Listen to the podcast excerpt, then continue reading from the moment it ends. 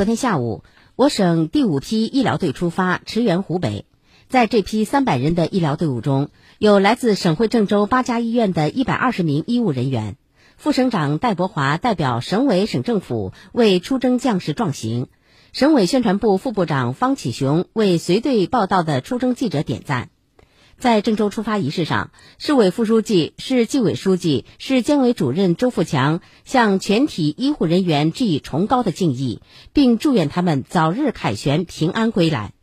据介绍，我省第五批支援湖北医疗队成员分别来自于河南省人民医院及郑州市、洛阳市、新乡市辖区内的其他四十八所医院。队伍中有医师一百名，护士两百名，其中年龄最大的五十七岁，年龄最小的二十一岁，涵盖呼吸、重症、心血管等专业。截止目前，我省共派出五批次六百八十七名队员组成的医疗队支援湖北。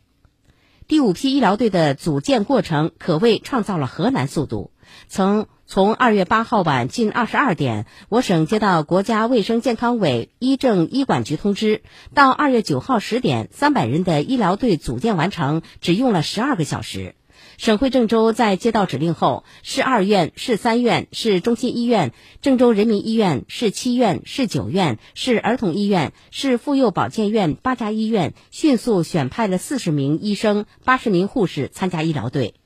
这次支援湖北，郑州报业集团全媒体记者王少宇、郑州电视台记者马军涛也随队出发，他们将及时发回防控疫情第一线的新闻报道。